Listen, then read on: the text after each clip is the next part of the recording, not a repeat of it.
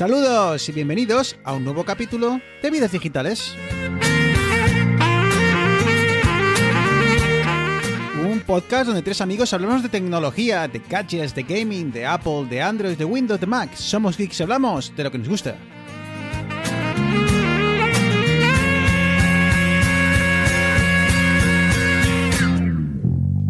No te bajas. Muy buenas, ya estamos de vuelta, 2021 ya está aquí y con él el equipo de Vidas Digitales al completo. Y bueno, pues eh, ya lo comentamos eh, en el último programa, ya os decíamos que estábamos trabajando en algo especial y ¿sabéis qué? Lo hemos conseguido. Flotar juntos tú y yo. Y bueno, eh, antes de contaros nada y de, daros unas pistas de por dónde va a ir a- de por dónde va a ir el programa de hoy, que ya bueno, ya os aviso que va que va a ser un poco más largo de lo habitual. eh, voy a presentar a a los dos que más saben. Muy buenas, Eneas. Feliz año. Muy buenas, Bruno. Feliz año. Aquí estamos redondos de tanto polvorón, chocolates, pastas y todo el tinglao.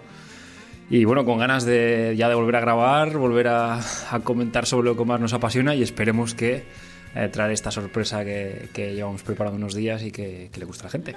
Quería preguntarte, eh, ¿cayó lo de desayunar langostinos o, o no, se dio? No, se dio, no, sobraron. No, no pasa, no, es- exactamente, no sobraron. Arturo, muy buenas. Feliz año a ti también. Feliz año chicos, pues estoy en, en los estudios centrales de León, espero que no falle la, la parte técnica, pero bien, la entrada de año perfecto y por aquí estoy echándome al monte, que hay mucha nieve pero luchando contra ella. Qué pena no es Arturo, ¿eh? Eneas, el pobre, eh, pasando Sí, por la sufriendo. montaña, mandándonos fotos, eh, muy buenas fotos, claro, con su, con su nuevo iPhone, eh, con esos fondos azules preciosos, la nieve, en fin, no nos da ninguna pena. Y bueno, pues vamos al lío, vamos al lío porque mm, esto, esto, mm, tenemos, tenemos ganas. Como os comentábamos, eh, queríamos hacer algo especial para, para arrancar 2021. Y, y bueno, no sabíamos si nos iba a dar tiempo a, cuadrar y a preparar todo para, para despedir el 2020 o bien, como digo, para, para dar la bienvenida ya en 2021. Pero bueno, que aquí estamos. Y, y básicamente lo que queríamos era recabar, pues bueno, la opinión de diferentes personas, ¿no? De diferentes ámbitos sobre lo que esperan ellos de 2021. Eh, y claro, bueno, pues hay diferentes formas de afrontar esto. Y, y nosotros, chicos, fuimos a lo grande. ¿eh? Dijimos, Por "Vamos, pues vamos a, vamos a tirar la caña por arriba, que siempre nos quedará, eh, eh, bueno, pues quedarnos básicamente con la opinión de nosotros tres. y claro, la sorpresa fue cuando la respuesta que obtuvimos de esas personas a las que preguntamos pues eh, fue súper positiva y que nos dijeron que sí, que querían colaborar eh, con vidas digitales y que no les importaba nada dar, eh, dar- dejarnos su opinión para este programa que, que estábamos preparando. Y yo creo que nos va a quedar una cosa, una cosa muy interesante. Así que bueno, chicos, vamos al lío, ¿no? Sí, sí, no dil- dilatemos más Dale, esto, que estamos deseosos. eh. Teníamos ganas de juntarnos, pero además juntarnos para algo que, bueno, que para nosotros por lo menos, espero también para los oyentes sea, sea algo especial. Sí, porque claro, para nosotros cuando, cuando somos un, bueno, pues somos un, un podcast súper modesto, así que cuando escribes a, gente que, bueno, pues que ya la vais a ver, eh, y les pides eh, que si te echan un cable, pues eh, siempre vas a pensar que te van a decir, hombre, pues estos pobres, eh, ya sí tal el año que viene, ¿no? Que tengo muchas cosas que hacer. Pero bueno, que eso, que, que estamos muy contentos y que no vamos a, dilatarlo más. Vamos a empezar y vamos a empezar con una persona que la verdad es que he estado siguiendo mucho, mucho eh, este año eh, y no es otra que Oliver Navani. Para el- los que estamos en el mundo del podcasting, de la tecnología y demás, eh, pues hombre, sobra cualquier tipo de presentación.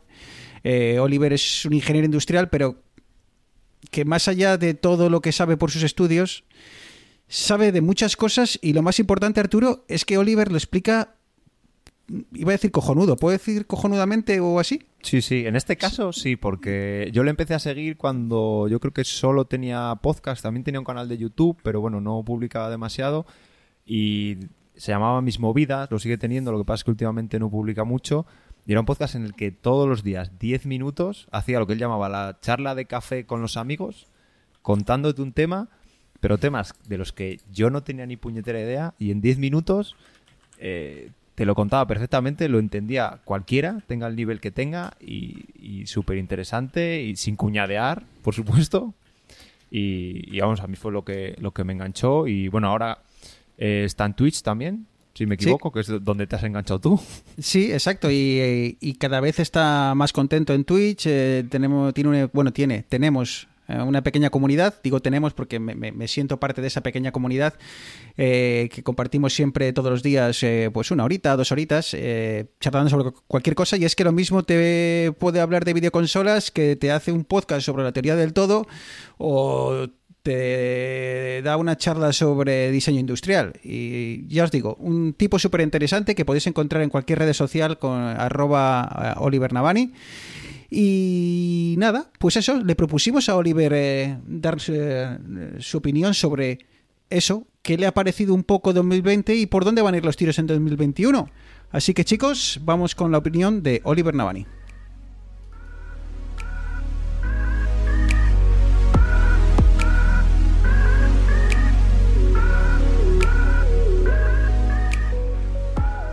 Pues un gran saludo para todos los oyentes y componentes de Vidas Digitales. ¿Cómo estáis?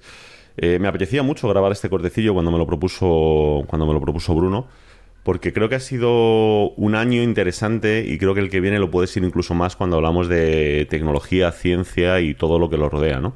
Hemos tenido un año que ha sido caótico, absolutamente caótico. Creo que yo no he vivido nada parecido a lo que ha sucedido en 2020, por supuesto a nivel social, pero también a nivel tecnológico, ¿no? Han sido muchos cambios y muchas contradicciones, ¿no? cambios. Hemos visto, yo creo que el año con el mayor salto a nivel de potencia tecnológica en lo que es la electrónica de consumo y demás, y sin embargo es un año que la contradicción hace que casi no se pueda conseguir, ¿no? Es decir, si vamos a cosas sencillas como pudiese ser las PlayStation, tarjetas gráficas, procesadores y demás que han salido este año, básicamente es imposible conseguirlos, ¿no? Es decir, yo que he conseguido alguno de ellos eh, ha sido una verdadera tortura, ¿no? El poder, el poder haber accedido a ellos. Entonces, al final ha sido un año extraño, pero ha sido un año en el que, a pesar de que el mundo ha estado básicamente parado, sin embargo, el desarrollo tecnológico parece que ha dado un salto, ¿no? Es decir, hemos visto grandes cambios, grandes propuestas, ¿no? Véase, yo que sé, la de Apple, ¿no? Cambiando de procesadores convencionales, por decirlo de alguna forma, a esos Apple Silicon, ¿no? Que no solamente suponen un cambio de fabricante, sino que también suponen un cambio de arquitectura, que además está haciendo que toda la industria, ¿no? Se mueva en, en, ese sentido. Hemos visto mejoras en tecnologías clave, ¿no? Hemos visto mejoras en el mundo de los drones, como DJI ha mejorado todavía ¿no? La, las calidades de lo que está haciendo. Hemos visto mejoras en realidad virtual, ya sea las Oculus Quest 2. Hemos visto un poco de todo, es decir, eh, igual en, a nivel de ciencia, pues grandes logros por parte de SpaceX, por poner un ejemplo, ¿no? No sé, ha sido, ha sido un año completo, la verdad. Es que si cuando echamos para atrás, eh, vemos que ha pasado un poco de todo y vemos que pues a nivel tecnológico hemos estado bastante bastante bastante entretenidos y lo curioso de todo esto es que 2021 por lo menos en este ámbito que yo creo que a todos nos, nos gusta tanto pues tiene pinta de ser no, una, no solo una, una, continuación, sino digamos también un salto adelante, ¿no? Como que va a, multiplicarse todo esto que hemos visto este último año, porque al final, digamos que lo que ha pasado este año ha sido como el pistoletazo de salida de lo que puede venir el año que viene, ¿no? Y se están esperando grandes lanzamientos para el año que viene que, que pueden ser, pueden ser, pues eso, un, un, salto cualitativo. Es decir, con todo este movimiento que hemos tenido, yo que sé, de, a nivel de procesadores, ¿no? Con Nvidia, con, con Intel, AMD y compañía, posiblemente veamos anuncios importantes por parte de Microsoft y compañía de cambios en sus plataformas que pueden ser relevantes, ¿no? Vamos a ver cambios como, por ejemplo, se está rumoreando, ¿no? Muy fuerte que a finales de año, a finales de año del año que viene, vas a poder instalar seguramente aplicaciones de Android directamente en un Windows, ¿no? Son cosas que yo, yo que sé, hasta hace, hasta hace dos o tres años eran impensables, ¿no? Y como esto un poco en todo, ¿no? Es decir, yo me, me he centrado un poco en la electrónica de consumo, pero simplemente por reflejar algo que todos más o menos conocemos, ¿no? A la pregunta, la pregunta que al final es lo que vengo a responder, ¿no? ¿Qué desearía para 2021? Mm, desearía cambios, digamos, un poco más fuertes y un poco más reales que los que hemos tenido en 2020. Es decir, en 2020 yo creo que nos hemos dado cuenta de mucho de la situación eh, que teníamos, es decir, en el sentido de que no estábamos aprovechando completamente la tecnología que estábamos manejando.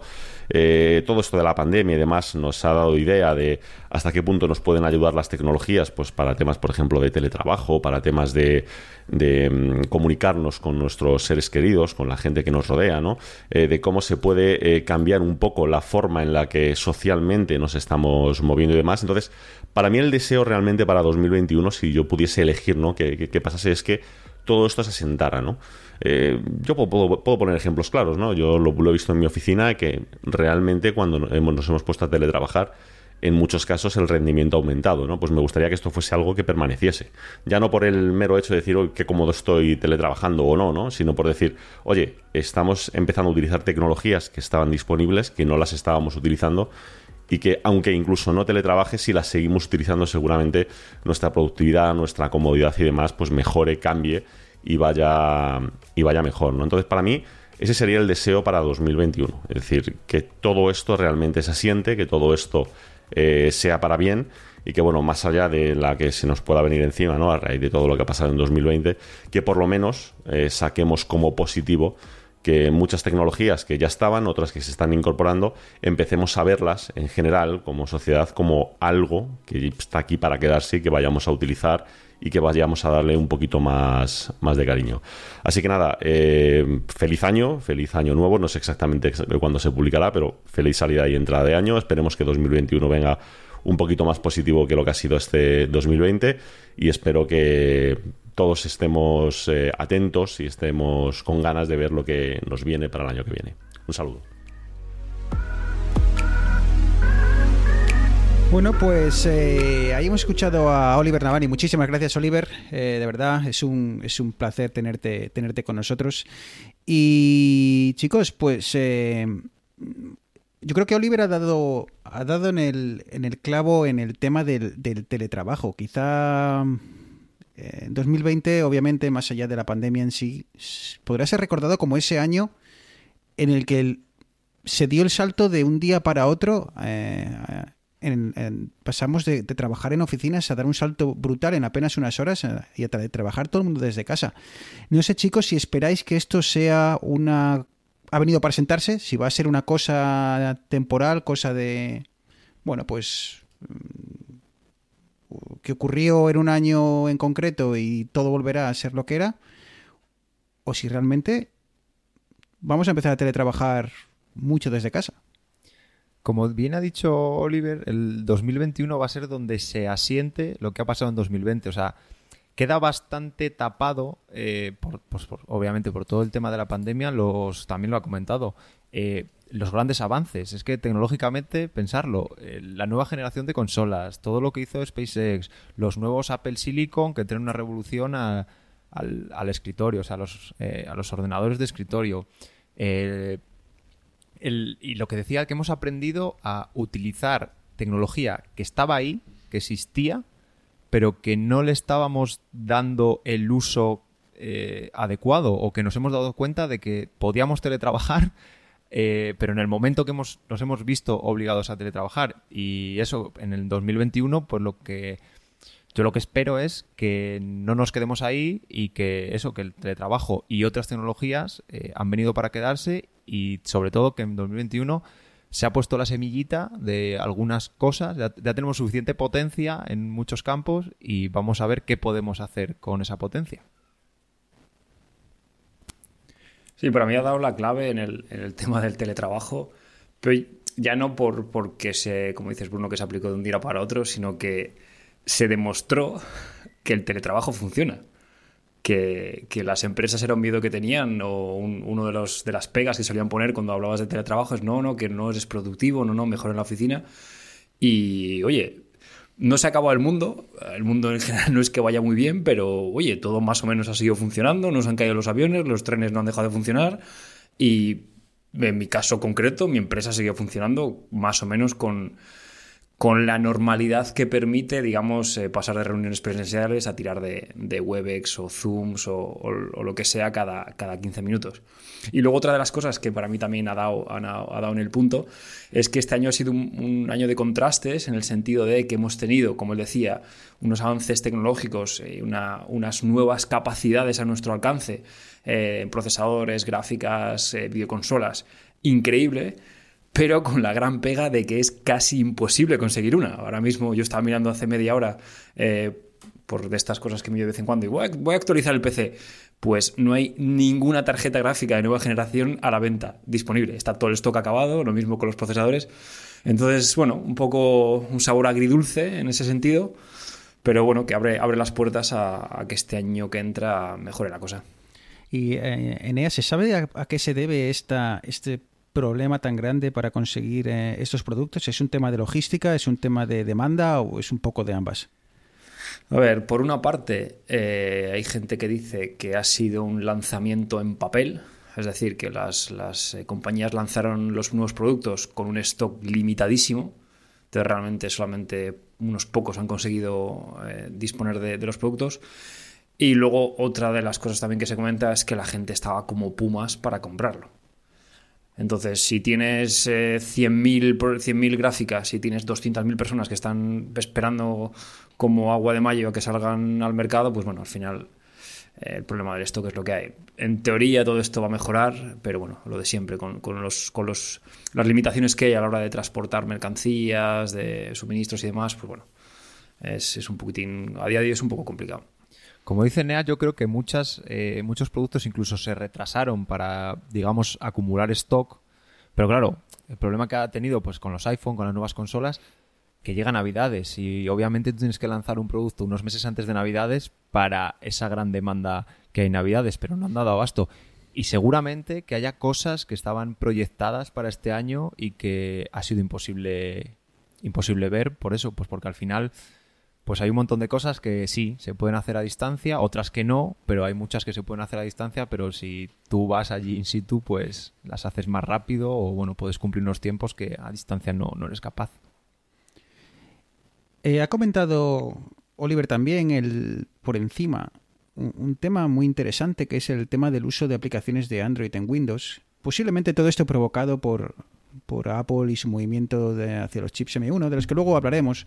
Y, y esta posibilidad de utilizar aplicaciones de, de iPad y de, y de iPhone en, en, el Mac sin, sin, mayor problema que darle a instalar. Eh, chicos, ¿creéis que veremos en 2021 muchas aplicaciones de móvil y las o, dejadme reformular la pregunta. ¿Creéis que empezaremos a utilizar aplicaciones de móvil en el ordenador o será una cosa que permanecerá ahí y que dada la dificultad de la interfaz, el hecho de no tener interfaz táctiles y demás, no será algo de lo que disfrutará el público en general? A ver, yo en mi caso, por ejemplo, eh, ya lo hago. O sea, y tú, Bruno, también tienes Mac y, ya lo haces. O sea, ya estás usando las principales eh, aplicaciones de MacOS, como la de Mail, la de mensajes, la de buscar. Ya son aplicaciones móviles adaptadas. Yo me imagino que el plan de Microsoft, que últimamente, eh, para, desde mi punto de vista, está haciendo las cosas muy bien en ese sentido, no creo que adapte las aplicaciones de Android tal y como están, sino que yo creo que habrá un trabajo por detrás eh, para adaptar las interfaces, para hacer que... Porque es que no es lo mismo estar con el ratón que con el dedo, está claro. Y si ponen así de repente, ¡pum!, y te clavan una aplicación con los botones gordos y cosas así, pues no sé, a lo mejor la gente lo usa, pero no va a ser, digamos, agradable o, o cómodo. Yo espero que no. a ver, espero que, espero que no en el sentido de la aplicación 1.1. Eh, si se hace como Mac, que digamos eh, la, la, interfaz escala y todo lo hace, lo hace asequible a utilizarse con ratón y teclado, ok, pero eh, Candy Crush para móviles directamente un porta PC, por favor, no. Bueno, pues eh, no sé si hay algo más que queráis comentar sobre lo que nos ha contado Oliver o, o queréis ya dar el salto a, al siguiente invitado. Yo creo que podemos proseguir. Sí, sí que si no, pues, nos liamos aquí ya te digo, si no dura hasta cuatro y llega horas. 2022. bueno, pues, eh, pues vamos con el siguiente invitado.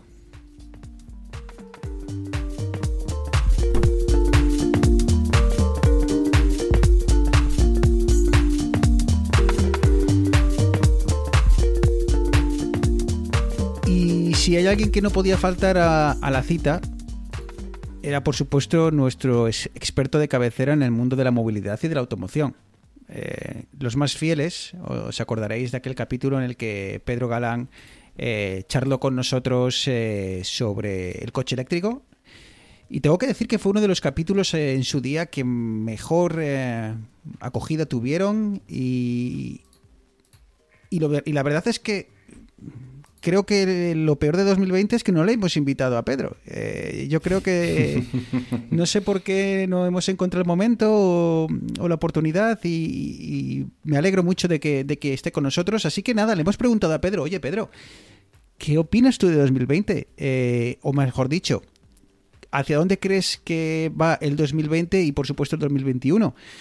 Eh, ¿Prevés algún cambio radical en el mundo de la movilidad? Vamos a ver lo que, lo que Pedro nos ha contado.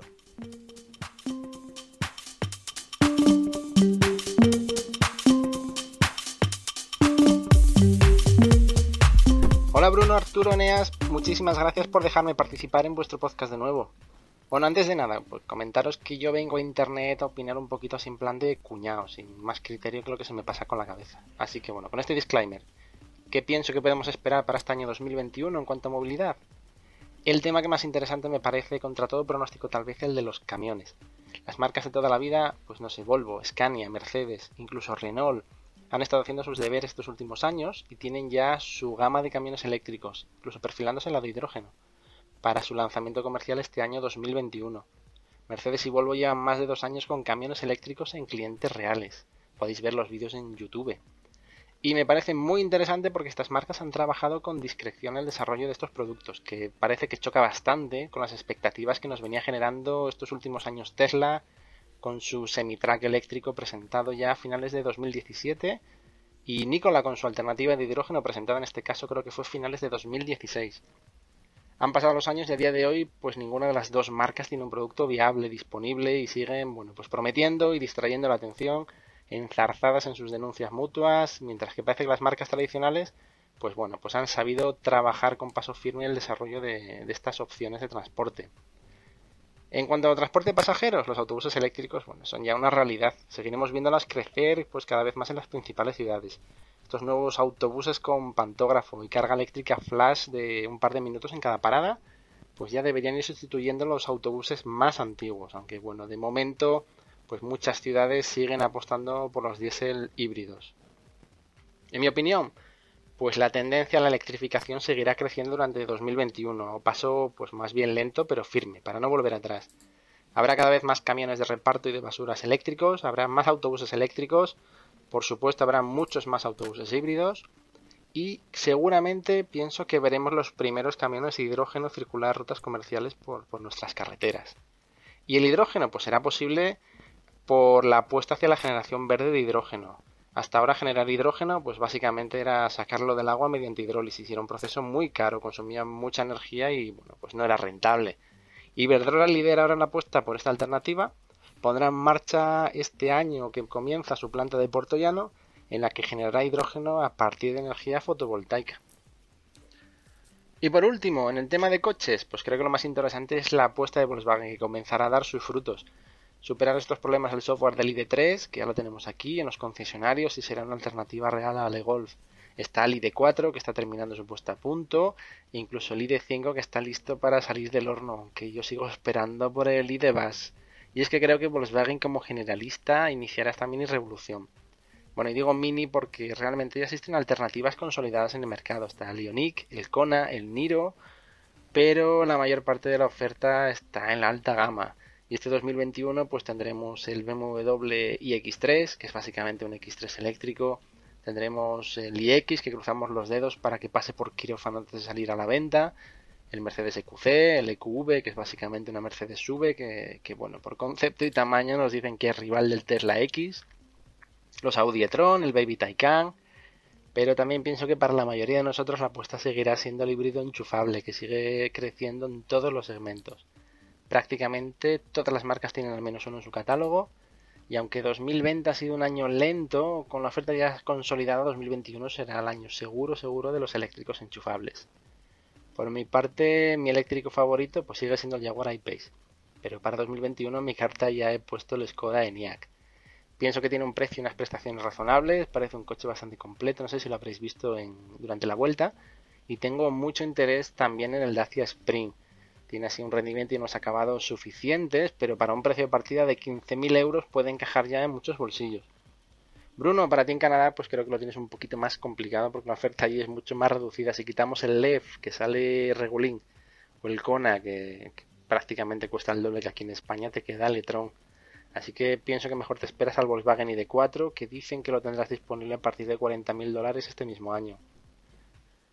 Por último, este año pues veremos si por fin el proyecto Titan de Apple nos saca un coche eléctrico para la segunda mitad del 21. La apuesta comedida de Toyota por los eléctricos y el hidrógeno, pero siempre insistiéndonos que el motor de combustión aún tiene mucha vida. Y las primeras soluciones de Endesa con Saba, los de los parking, pues para ofrecer plazas de aparcamiento fijas de alquiler, pero con un cargador ya instalado. Como no soy muy atrevido en mis expectativas, espero que a final de año haberme quedado corto y que los eléctricos sean habituales en nuestras calles. Nos vemos.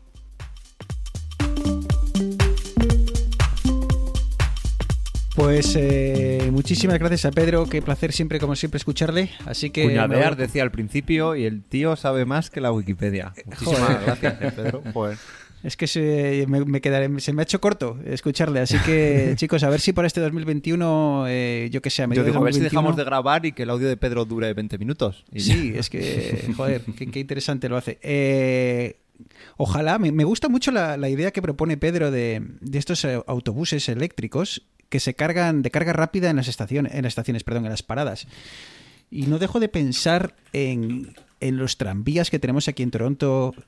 Que madre de Dios, que hay gente que le gusta porque como que le es como muy bucólico y muy muy bonito y tal. A mí como conductor o como peatón es que o incluso como pasajero los odio enormemente eh, y básicamente por una chorrada. Como son trenes, si un coche se queda en doble fila, tío, se acabó.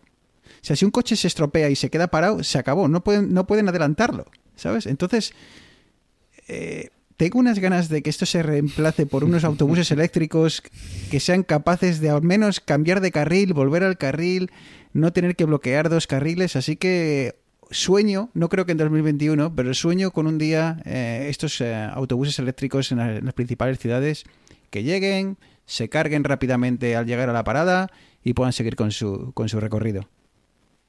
Sí, al final un autobús, eh, yo, no había pensado lo de, lo de recargar en las paradas, pero bueno, al final un autobús hace una línea más o menos fija y bueno, aunque haya atasco, pues más o menos lo tienes controlado y puedes eh, controlar las cargas y decir, bueno, pues va a estar dos horas rodando, parar otras dos horas y parar.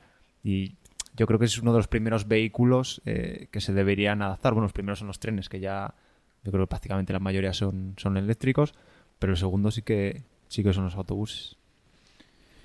Eh, bueno, Eneas, te- que- creo que te Sí, no, yo solamente eh, quiero decir que yo también estoy esperando a que Volkswagen saque los eléctricos. Eh, pude ver hace, hace un par de meses la presentación del ID3 y la verdad es que me llama bastante. Soy bastante fan de Volkswagen y, y antes que un Tesla, por, por tema de, de acabados y demás, preferiré Volkswagen. Entonces, eh, creo que sí que este año va a, ser, va a ser interesante en cuanto a automoción de consumo. Y muy clave lo que ha mencionado él eh, de que ya hay empresas eh, produciendo camiones eléctricos, que es una de las, una de las grandes industrias o sectores que, que creo que se podría beneficiar de, de motores eléctricos por tema de consumos, por tema de emisiones y demás.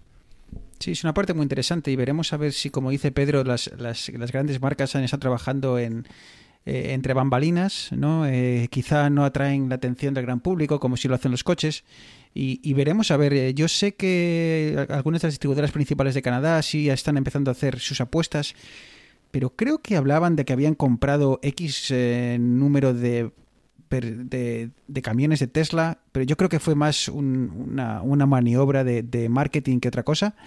Pero bueno, eh, me, parece muy interesante también esto que dice Pedro, a ver si empezamos a ver el mundo eléctrico en serio. Digo en serio, eh, ha mencionado algún, algún coche por ahí que, está más o menos asequible, pero que como decía Neas, por acabados, por autonomía y por demás, no de, siguen siendo una, una, opción poco atractiva. Ojalá empecemos a ver el motor eléctrico en, coches en el que pues que podamos permitirnos todos, ¿no? Que como dice Eneas, pues el ID3, el ID4, veremos a ver si Volkswagen eh, empieza a apostar por ello, con esto arranca otras marcas y bueno, pues eh, eh, podemos soñar en que pues en dos, tres años podemos permitirnos un coche sin gastarnos por los 100.000 euros que cuesta, bueno, 100.000 euros al menos, 100.000 dólares canadienses que al final te cuesta un Tesla.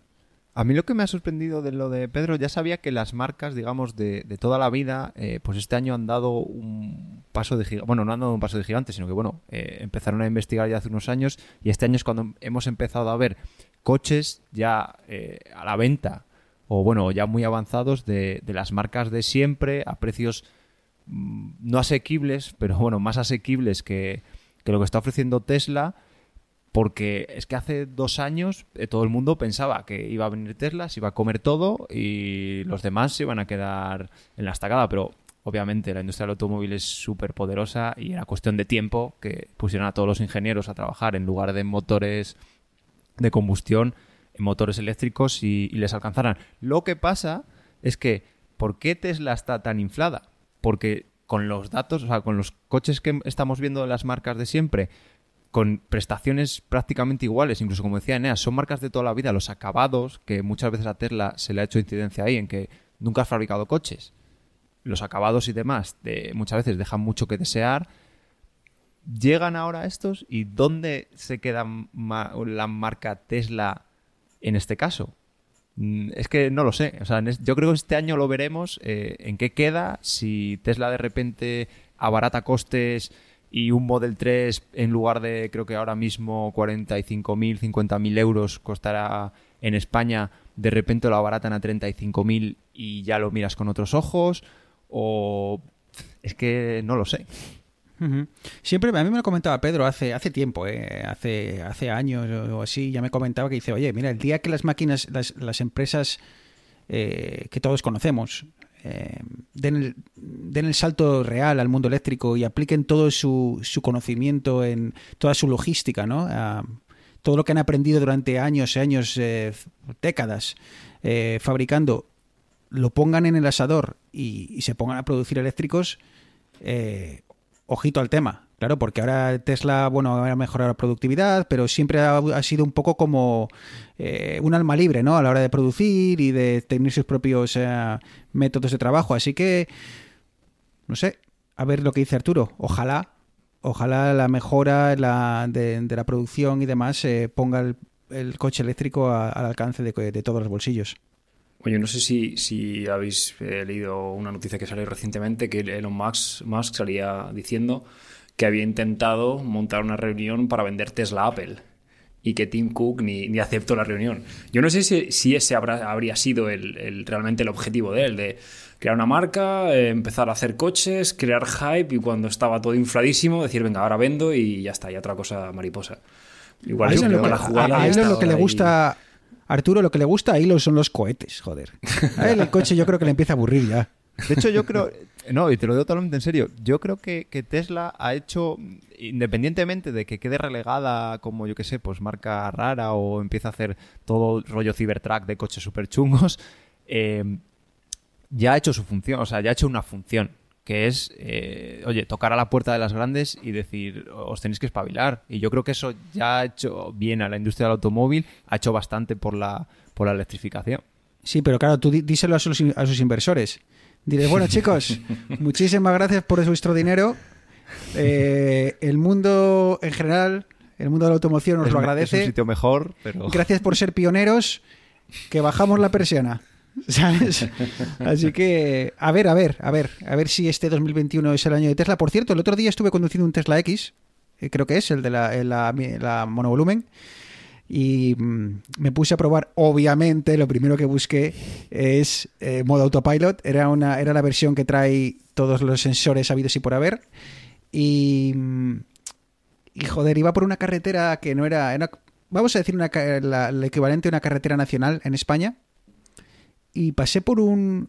por una especie de.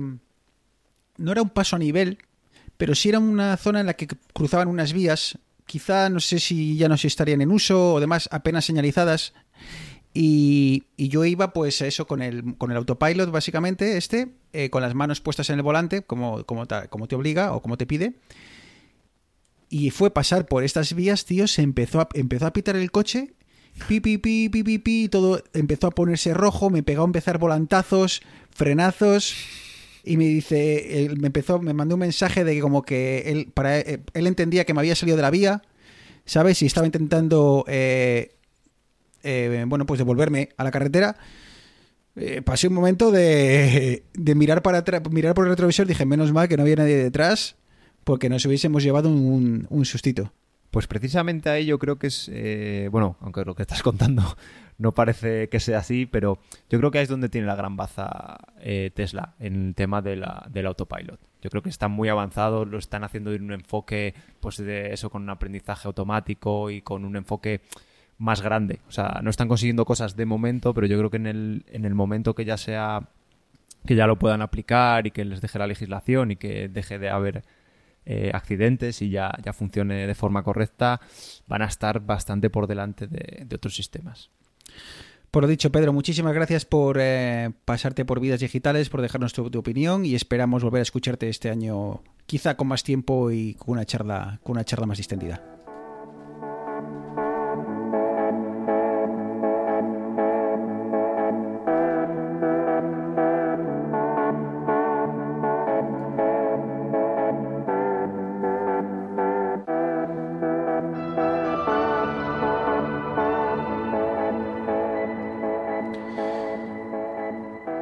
Bueno, y del mundo de la automoción eh, vamos a dar el salto a un mundo que está muy en boga y quizá 2020 ha sido el año en el que, en el que se ha sentado. Vamos a hablar de eSports. Eh, ya tuvimos nuestra charla sobre videojuegos, es súper divertida, donde se me ocurrió sacar el tema de los eh, eSports y demás y, y salí escaldado. Y para hablar de eSports, se me ocurrió invitar a, un buen amigo. eh, su nombre es eh, Dani Quevedo. Y, ¿Y por qué he invitado a Dani Quevedo? Pues porque Dani Quevedo, eh, hasta hace poco, se encargaba de llevar las riendas del apartado de multimedia de un equipo de fútbol. Y hace apenas unos meses ha dado el salto y ha dejado el deporte tradicional por el deporte electrónico. Pero bueno, vamos a dejarle a él que, nos lo explique.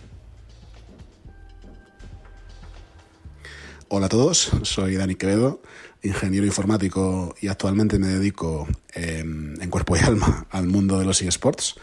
Desde hace seis meses, coincidiendo un poco con la entrada de la pandemia y el confinamiento, pues tomé la decisión de dejar mi anterior puesto de trabajo. Era una de las partes y responsables del departamento de marketing y de comunicación del Racing de Santander y cambié el deporte tradicional por los deportes electrónicos. Y ahora mismo pues tengo mi cargo en el área de comunicación de la empresa mm, Ion eSports, donde nos encargamos de desarrollar torneos y realizar actos y eventos en torno al mundo del videojuego. Y también como cargo principal soy social media manager del club de eSports Falcons, fundado entre otros por César Azpilicueta, que es actualmente jugador y capitán del Chelsea. Pues eh, chicos, ¿quién nos lo iba a decir cuando éramos pequeños y, y- y empezamos a descubrir el mundo de los videojuegos? Que se fuera a dar el caso, como es el caso de Dani, de que dejaras un trabajo de los de toda la vida, eh, de los de levantarte a las 9 de la mañana y ir a una oficina a- y demás, a- por el mundo de los videojuegos, por el mundo de los eh, deportes electrónicos. Chicos, parece que esto va en serio. Sí, a ver, están aquí para quedarse. Eso yo creo que cada vez lo tenemos más claro. Ya por. No, no- no digo solamente por, por seguidores, sino por dinero que generan, por premios, por campeonatos, por impacto, por gente eh, que está metiendo pasta en el tema de los esports. Entonces, bueno, esto va a estar ahí.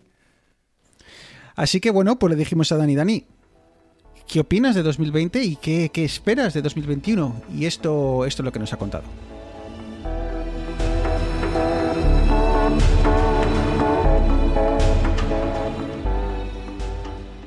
Creo que 2021 va a ser el año de los eSports. Y si es que no lo ha sido ya 2020, de forma un tanto precipitada y provocado por todo el tema del virus. Pero lo que se ha conseguido este año es cambiar las reglas del juego para 2021, nunca mejor dicho. Mm, ni que decir tiene que el crecimiento de los eSports en el último año ha sido espectacular y cada vez somos más los que apostamos por este sector. Em, en mi caso, por ejemplo, viniendo del fútbol tradicional y trabajando de trabajo actualmente, pues la prueba más clara y evidente que tengo de este cambio es que cada vez son más los futbolistas que deciden dar el salto y crear su equipo de eSports, como es el caso de, de, César Azpilicueta con Falcons, que es mi club actual, como ejemplos tales como Gareth Bale, eh, Casemiro, Ronaldinho, Beckham, eh, Kun y cada vez es más habitual, y lo será más, pues verles delante de una pantalla en directo jugando al FIFA o a otros juegos. Y esto hace unos meses era impensable, sobre todo en el mundo del fútbol, que es un poco bastante tradicional en todos los sentidos, y siempre está ese pensamiento del fan más acérrimo que puede pensar que esto de los videojuegos, de los eSports, pues es una amenaza o una distracción para el futbolista. Y pobre de él, como le dé por perder un partido, cometer algún fallo o bajar su rendimiento, que siempre está el riesgo de esa frase clásica de que por culpa de los eSports y los videojuegos hemos perdido. Tampoco es eso, y además con ese tono de voz. pero bueno, ese riesgo siempre va a estar ahí, pero cada vez menos. Y eso es fruto de que la gente ya va entendiendo que esto de los eSports eh, es algo más que jugar delante de una consola o de un PC. Em, por eso creo, y por eso he dicho, que 2021 Mm, va a ser el año y sobre todo va a ser la confirmación de los eSports como género, y ya al mismo nivel o incluso más que muchos deportes tradicionales. Mm, prueba de ello es que las audiencias que manejan muchos streamers mm, ya compiten incluso superan a las de canales de televisión. Incluso puede darse el caso este año, y se dará casi seguro, que haya más gente viendo las campanadas de Año Nuevo por Twitch que nunca en la televisión y haya más gente pendiente de la bata que se ponga Ibaianos que del vestido de Cristina Pedroche. Tela.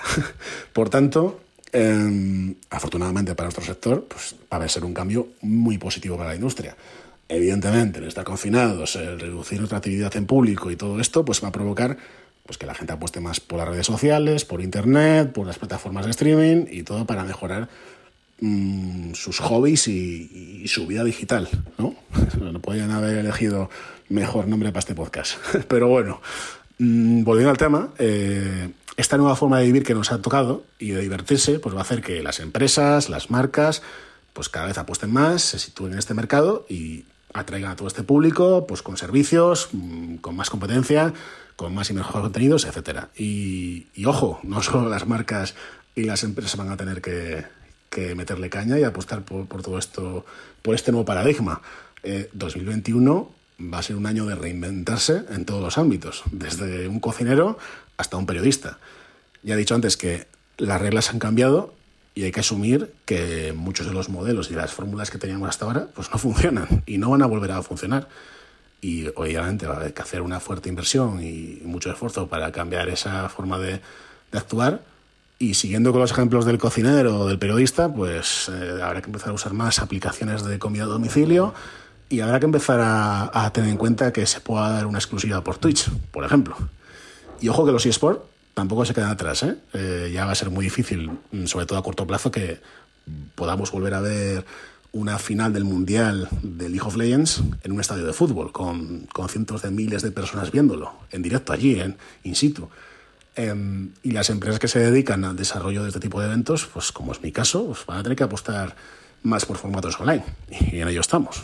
Pero bueno, aun con todo los impedimentos de la pandemia, el confinamiento y todo el tema de las medidas sanitarias, estoy seguro de que en el caso concreto de los eSports es cuestión de tiempo, mm, por ejemplo, que sea considerado un deporte más.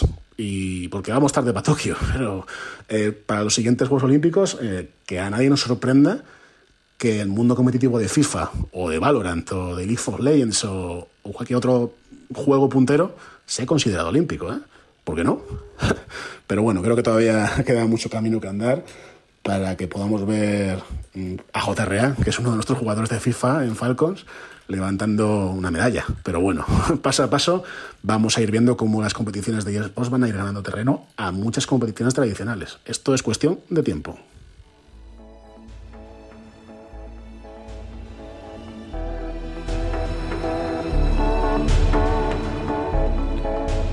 Pues eh, muchísimas gracias a Dani por eh, dejarnos eh, su opinión. Y chicos, ha dejado varios apuntes eh, muy interesantes. Como, como habéis podido apreciar, pues esto está grabado días antes de, de las campanadas.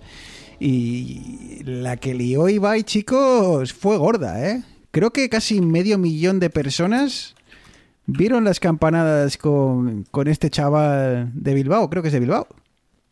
Sí, no llegó a las cifras de la Pedroche, pero bueno, dale un añito o dos. Es Pero que- increíble. y O sea, tuvo, más, más visualizaciones que creo que Antena 3 y 4. O sea, O sea, una locura, ¿eh? Y- Bueno, el, el tío este, el, el Ibai, eh, yo creo que es el, el, el nuevo entre, el, no, no iba a ser entretenidor, no, el nuevo entertainer, no sé, no sé cómo decirlo en español. El, el, porque es, es increíble lo, lo bien que lo hace este tío, como la positividad que tienen en, en los streams, el buen rollo. Entonces, bueno, es, es como él dice, 2021 va a ser el año de los esports y todo lo que eso conlleva, que no es solamente gente jugando eh, a consolas o, o al Counter-Strike, sino la gente que lo narra, los equipos, torneos, repercusión. Eh, va, a ser, va a ser curioso cómo, cómo va a empezar a, como él decía, a superar a, a deportes más tradicionales. eh, pues eso, cuatro amigos jugando, jugando a la consola. Yo quería hacer, bueno, no es un off topic, pero eh, porque tiene que ver todo, pero hacer hincapié en que también este a lo mejor ha sido el año de Twitch. Porque yo, por ejemplo, consumo Twitch, sé quién es Ibai, veo a Ibai, pero en mi vida he visto jugar a juegos. Yo veo a Ibai en los eh, vídeos que tiene de otras cosas, hablando de otros temas que no son sobre videojuegos. Y aparte de ver a Ibai, pues también eso, nunca me imaginé ver directos de algo, pero sí, este año, pues la verdad que, que Twitch lo he consumido mucho y hay mucha gente que se ha pasado de otras plataformas, de pues a lo mejor del podcast, como mencionamos a Oliver Navani, por ejemplo, de, YouTube, se han pasado a Twitch porque es mucho más amigable, mucho más buen rollero, yo creo, que, a lo mejor YouTube. Y para mí, o sea, en esta parte que estamos comentando, la clave de este año ha sido, ha sido Twitch. Sí, y, y- lo comentabas, y la verdad es que hay mucha gente que está dando salto al Twitch, igual que tú, eh, eh, Arturo. eh, yo no he visto a nadie jugar, nunca he visto a nadie jugar a, a ningún videojuego. Bueno, igual algún día he visto a Ibai jugando a la Mongas, pero, pero ya está. Pero la verdad es que Twitch está robando mucho protagonismo a, a YouTube. Yo creo que YouTube eh, ha empezado a ser demasiado restrictivo para los eh, creadores de contenido y han dicho basta. Y han visto en, en, en Twitch pues una opción, sobre todo lo que decías tú, Arturo, de, de comunicarse en directo con, con sus oyentes, ¿no? Y, y eso es lo que comentabas de, sobre Oliver, que ha, crea- ha creado esta pequeña comunidad donde, pues bueno, nos sentamos ahí un par de horas todos los días y eh, hablas con él, pues intercambias opiniones, eh, muchas veces eh, todo apunta que hoy se va a hablar de este tema, pero de repente eh, uno de los miembros del foro lanza una idea y, al final todo acaba discurriendo por ahí, ¿no?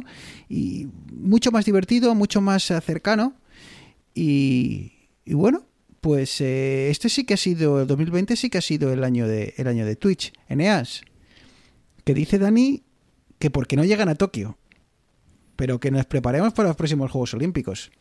Por encima de mi cadáver. A ver, esto lo hemos discutido alguna vez en el grupo que tenemos, de, el grupo de amigos. no, no, y Eh, aquí lo ver, discutimos con, con- No, es- con. Miguel y con Pablo. Es que no es fácil, o sea, no es fácil llegar. O sea, ya no te digo ganar el campeonato, pongamos el campeonato mundial de LOL, ya te digo, jugar a nivel profesional no es fácil. O sea, Eh, ya simplemente hablando de memoria muscular, ¿tú sabes lo que, lo que cuesta? Yo he jugado, ¿eh? ¿Tú sabes lo que cuesta pillar las mecánicas de los juegos y ser bueno? Nosotros tenemos nuestro amigo Pablo, que yo me acuerdo de jugar con él y llevar ya jugando tiempo y los rapapolvos de peroneas que has hecho, por Dios, pero ¿cómo haces esto? Que es un error de novato. Pues imagínate las horas que tiene que dedicar esta gente para, para llegar a, al top de- del videojuego. Eh, Juegos Olímpicos. Unos juegos paralelos, unos Olympic eSports o algo así. Igual empiezan por ahí, igual empiezan por ahí. Seguramente que eh, el Comité Olímpico Internacional haga un guiño a los juegos a, a los eSports y cree su versión paralela o quizá a la vez, pero, s- Pero vamos, sin que eh, pero a la vez pero separados. Ya han quitado el karate de deporte olímpico y han metido el Ni me, lo, breakdance. ni, me lo, ni me lo menciones. Ni me lo menciones, ¿eh? Por dale, favor. dale cuatro años O más y el COI te mete ahí un, no un sé, MOBA pila- RPG. Toda mi vida ahí haciendo karate soñando con que íbamos a ser olímpicos algún día, tío. Nos hace, creo que nos han hecho olímpicos en Tokio y, la- y luego ya nos, nos quitan por el breakdance, pero bueno, por favor. Eh, en fin, que bueno, que ya veremos, chicos. La verdad es que esto de los eSports eh, ha venido para quedarse. Con la, la pandemia ha hecho que el, vamos, que el volumen de jugadores haya crecido, porque bueno, había que, había que hacer algo, Eneas. Así que habéis sido muchos los que os habéis dedicado a, a matar marcianitos. Sí, lo, lo que te iba a preguntar yo es que tú has comentado antes algo, has dicho, no, el día hablando con Oliver, unas dos horas al día, ¿de dónde sacas el tiempo, macho? Sea, yo entre trabajar, los queraseres de la casa y poco más, estoy ya, me dan las 11. A ver, eh, no entremos por ahí. Por ahí. Pero a- a, digamos que, que te permite, pues, eh, más que nada usarlo como una especie de radio. Eh, cuando el, el- el streamer no hace, bueno, pues no está jugando, al final lo puedes tener como una radio de fondo, con la diferencia de que a, a Oli le puedes saludar o decir algo y al Shina, pues, eh, le- por mucho que le grite, y por mucho que le grite no va a cambiar de opinión ni, ni va, ¿sabes? Más que nada porque lo estoy escuchando en podcast. O sea que es todavía más complicado que cambie su discurso, ¿no? Así que, así que eso. Eh, Arturo, Eneas, ¿algo que queráis comentar de los eSports? No, yo la verdad que como os digo estoy bastante desconectado del tema de jugar, pero eso, lo que sí que me estoy conectando es a, Twitch y, a la plataforma y la verdad que, para mí ha sido el descubrimiento de, de este año. Y veremos, Eneas, en 2021, qué pasa con las videoconsolas en la nube. Que creo que Microsoft eh, está preparando Arsenal. Eh, así que vamos a tener que estar muy atentos. Que de la misma forma que yo soy un tradicional para esto de los eh, Juegos Olímpicos, los deportes y demás, tú eres un tradicional de a los videojuegos con teclado y con ratón. Vamos, ¿Qué vamos. es eso de jugar en la nube? A ver, e- enséñame tu torre. y el que diga lo contrario no sabe de lo que está hablando. Enséñame esas lucecicas y ese metraquilato de tu torre. Que me traes Acércate- cristal templado, chaval. ¿Qué te piensas tú? Que soy un plebeyo con metraquilato. ¿Ves cómo me quedé hace mucho tiempo en lo del gaming? Acércate aquí que te enseño mi lag. Eh, Pues yo os voy a decir que estuve probando, como os comenté, Stadia y mm, la verdad es que estoy muy contento. Eh, el Cyberpunk no me gustó tanto, que, pero bueno, eso, eso es otro tema. Pero lo que es el servicio en sí, pues lo que comentábamos, al final es para gente no jugona, que no quiere dejarse 1.000 euros o 1.500 euros en una torre o, bueno, la- o las consolas no sé cuánto cuesta la Play y la Xbox, pero bueno, 600 costarán, 500, 600 euros. No se quiere dejar ese dinero y bueno, pues por un módico precio puede jugar a, a juegos AAA eh, con un con un rendimiento competente. Yo, mi tele es Full HD, ¿vale? Es 1080, no, no llega a 4K. Iba bien, salvo me pasaba que algunas veces, mm, normalmente por la tarde a las 8 así, que debe ser las horas más cargadas de, de consumo de internet, mm, pegaba algún trayazo. Pero lo que sí que hacía muy bien es lo de lo del lag en el mando. Jugar- o sea, jugando con el mando de, de Stadia iba perfecto. Eh, obviamente habrá que ver, Eneas, cómo avanza esto, sobre todo, eh, bueno, yo creo que eh, juegos eh, de... ¿Cómo es lo contrario de multijugador? Single player. Eneas. Claro, dilo en español, Uni- ¿listo? Unijugador. Claro, es que, es que yo estaba pensando así. Solo, sí. Eh, bueno, pues eso. eh, juego offline, como que como diríamos, ¿vale? O sea, en el que juegas tú, tú solo y tu, y tu propia historia. Eh, eso está. Eso es, es- Si ahora no funciona todo lo fluido que debería de funcionar o, o- o no alcanza los estándares que nos gustarían, es cuestión de tiempo. Las conexiones a internet están mejorando, el, el mundo de la nube está mejorando. El problema en EAS va a ser si seremos capaces de hacer juego multijugador donde eso que antes hacía la broma yo, el lag, eh, un milisegundo es eh, la diferencia entre que te maten o no. A ver, técnicamente ya lo estamos haciendo. Ahora mismo, por ejemplo, nosotros jugamos al PUBG, tú tienes tu cliente, pero te estás conectando a un servidor. Y ahora mismo tienes 35 milisegundos de media, depende de tu conexión a internet. En teoría no es tan descabellado que tú juegues vía navegador. Lo que pasa es que, bueno, aquí añades la complejidad eh, de tener que descargarte los assets del juego en tiempo real. No es. Es seguramente un pelín más complejo, pero no es descabellado. Eh, ¿Cuál es el problema? Que ya estás haciendo ida y vuelta, que el servidor te manda las cosas, lo tal, luego tienes que mandar tú para arriba. Stadia lo arregló bastante, con, como bien comentaba Arturo, con el mando. Creo, creo, si no recuerdo mal, que tenían implementado una especie de tecnología predictiva eh, en cuanto a que pensaban más o menos el, sistema eh, como calculaba dónde se suponía que tú te ibas a mover para hacer que la experiencia fuese un poquitín más fluida. Pero como tú dices, eh, las conexiones a internet no hacen más que mejorar. Eh, creo que ahora en España es un estándar tener al menos 100 megas de fibra. Eh, y esto va a hacer bueno, que cuando las infraestructuras estén suficientemente avanzadas, eh, ya no sea cuestión de si quiero comprarme un con una, una consola o un PC o si realmente me quiero comprar un mando, conectarlo a internet y ya está.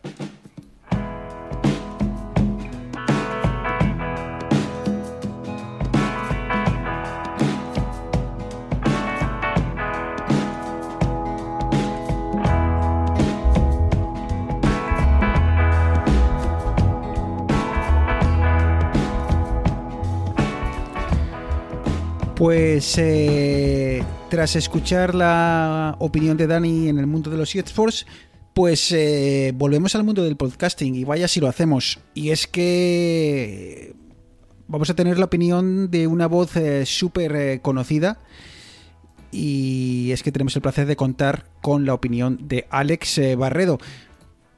Muchos de vosotros ya le conoceréis por su red de Mixio, en la, la cual bueno, pues distribuye un, un newsletter diario, eh, además de tener un podcast, eh, y incluso podcast un poco, eh, Arturo, un poco específicos y, y variopintos, como el de Elon, donde la verdad es que eligió bien, ¿eh? Sí. es, un, es un personaje que da juego, porque... eh, y a priori dices, bueno, pues hombre, hacer un podcast sobre un personaje en concreto, pues eh, quizá te quedes sin contenido. Imagínate Pues que muchas hacemos... veces se tienen que cortar, lo hace junto, junto con Matías también. Y muchas veces se tienen que cortar de noticias porque es que es imposible abarcarlo. Es una vez por semana y suele durar media hora, pero muchas semanas es imposible abarcar todo lo que este hombre genera a su alrededor. Es que es increíble. Tú imagínate que hicieses un podcast de, pues yo qué sé, de, de, de Cook, ¿no? Eh, tampoco ibas a hacer, yo creo que con media, hora- media hora al año lo tenías eh, hecho con el, el CEO de Apple. Así que bueno, pues eh, lo dicho, un Alex Barredo que, bueno, pues eh, todo una referencia en el mundo del podcasting y que pues bueno, que ha aceptado la... es que son de estas cosas que me flipan. Que ha aceptado la, la llamada de vidas digitales y al cual le agradecemos mucho, mucho su opinión. Así que vamos pues con la opinión de Alex Barredo sobre 2021.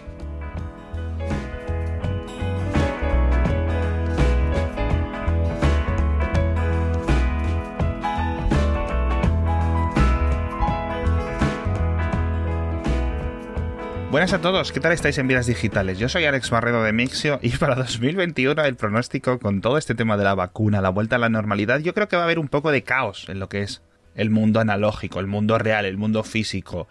un montón de eventos tecnológicos que van a intentar volver, que van a intentar, por ejemplo, el turismo, los cruceros, los hoteles, todas estas cosas van a estar colapsados, vamos a querer todos salir en masa a irnos de viaje, disfrutar, hacer un montón de cosas que no hemos podido hacer casi durante 2020, con lo cual yo creo que lo que es el comercio digital, las compras online van a seguir triunfando, nos hemos acostumbrado mucho. Y luego, en cuanto a nivel de gadgets, por ejemplo, pues yo creo que veremos ya los primeros avances un poco más realistas en realidad aumentada, eso sin duda. Seguiremos viendo cada vez más móviles plegables. Yo creo que la gente de Samsung, sobre todo los fabricantes asiáticos, seguirán innovando en este sentido. Quizás vamos a ver se encuentran nuevos factores, nuevos diseños, más allá de lo que ya está en el mercado. Vamos a ver también si son más baratos.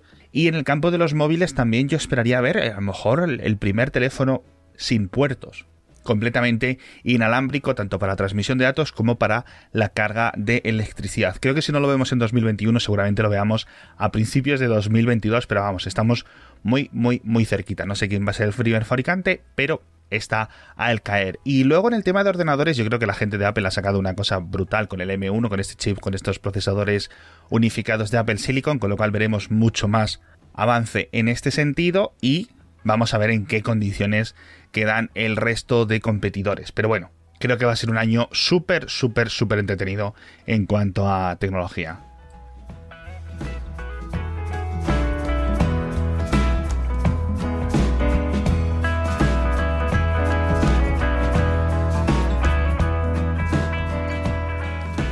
¿Cómo se nota, chicos, que tiene horas de vuelo, eh?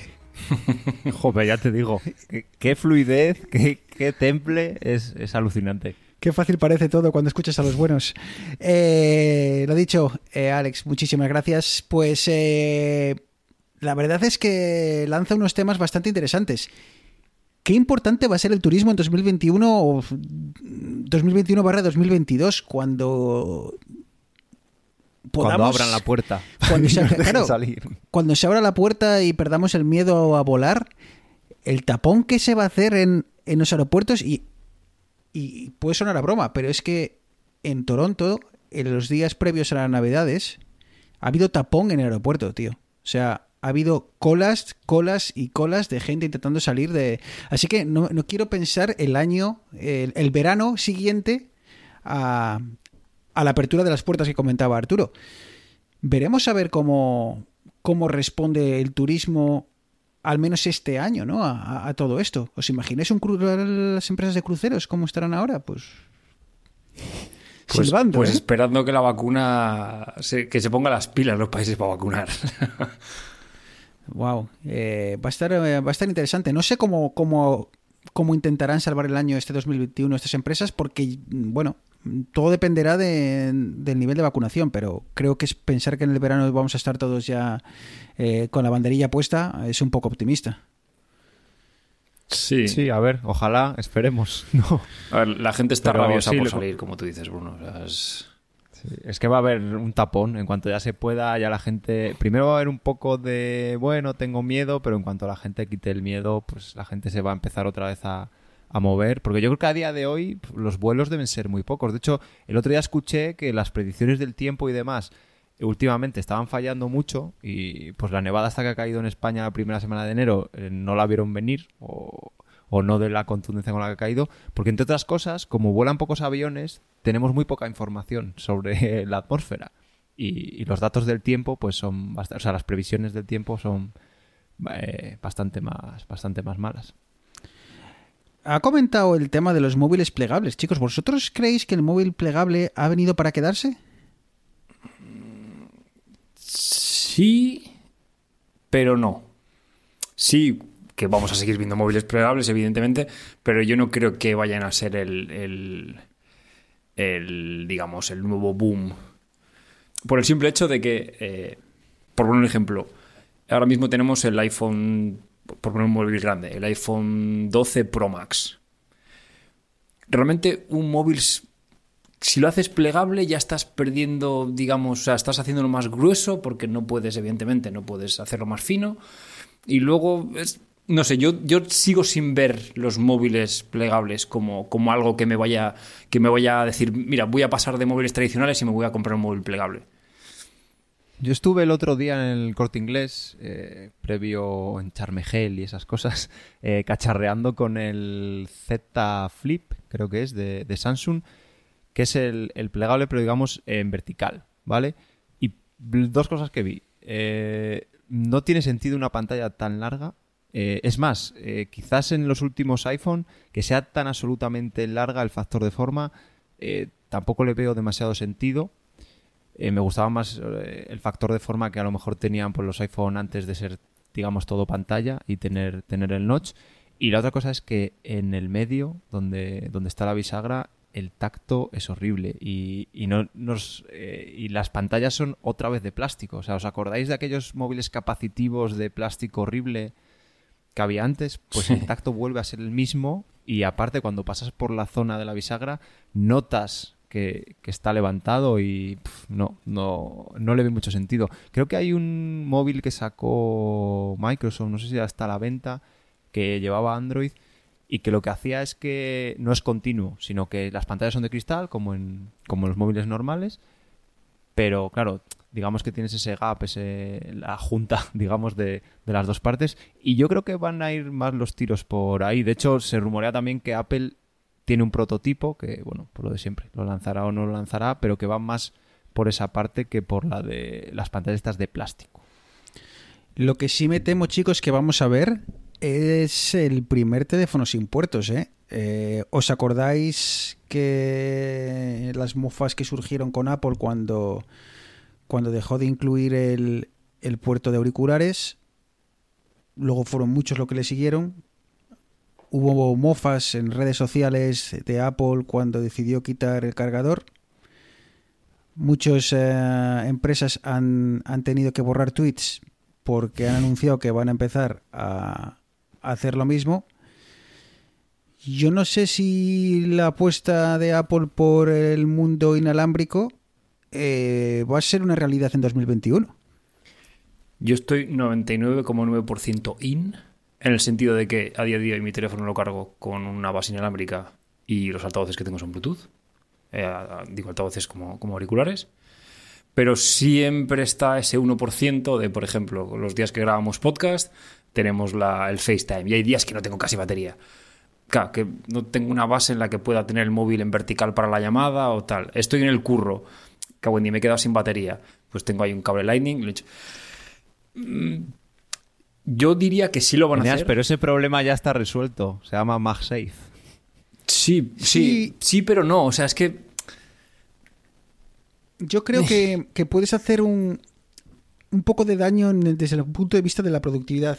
Porque hay, hay cosas que cuando eh, dejas de lado quizá al usuario de a pie y quieres dar un paso más adelante, quieres un paso más, un poco más allá, eh, quizás sí que necesitas una toma de auriculares para poder si estás utilizando un iPad, por ejemplo, o un iPhone eh, para temas profesionales, igual sí necesitas una toma de auriculares para oír el, sonido a, una calidad adecuada. No sé si estoy diciendo una barbaridad, igual tampoco cambiaría mucho. Pero bueno, lo que voy. Eh, quizás si necesites eh, descargar las, fotos de una, de una tarjeta SD eh, y Hmm. para eso necesitas un puerto. Quizás si necesites añadirle un- una salida de, de, de pantallas externa.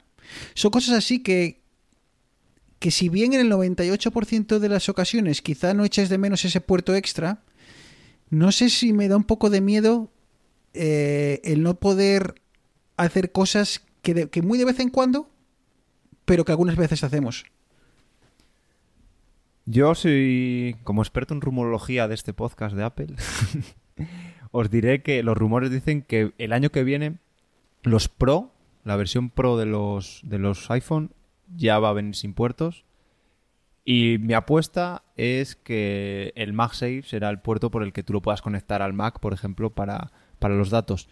No sé si ese si eso servirá también para, por ejemplo, con un adaptador, pues conectarlo a una pantalla por HDMI, porque también ya sabéis cómo es Apple. Es, ah, no, como si tienes un Apple TV, pues lo puedes mandar por AirPlay, entonces me da igual, ¿sabes? Porque Apple es muy así de...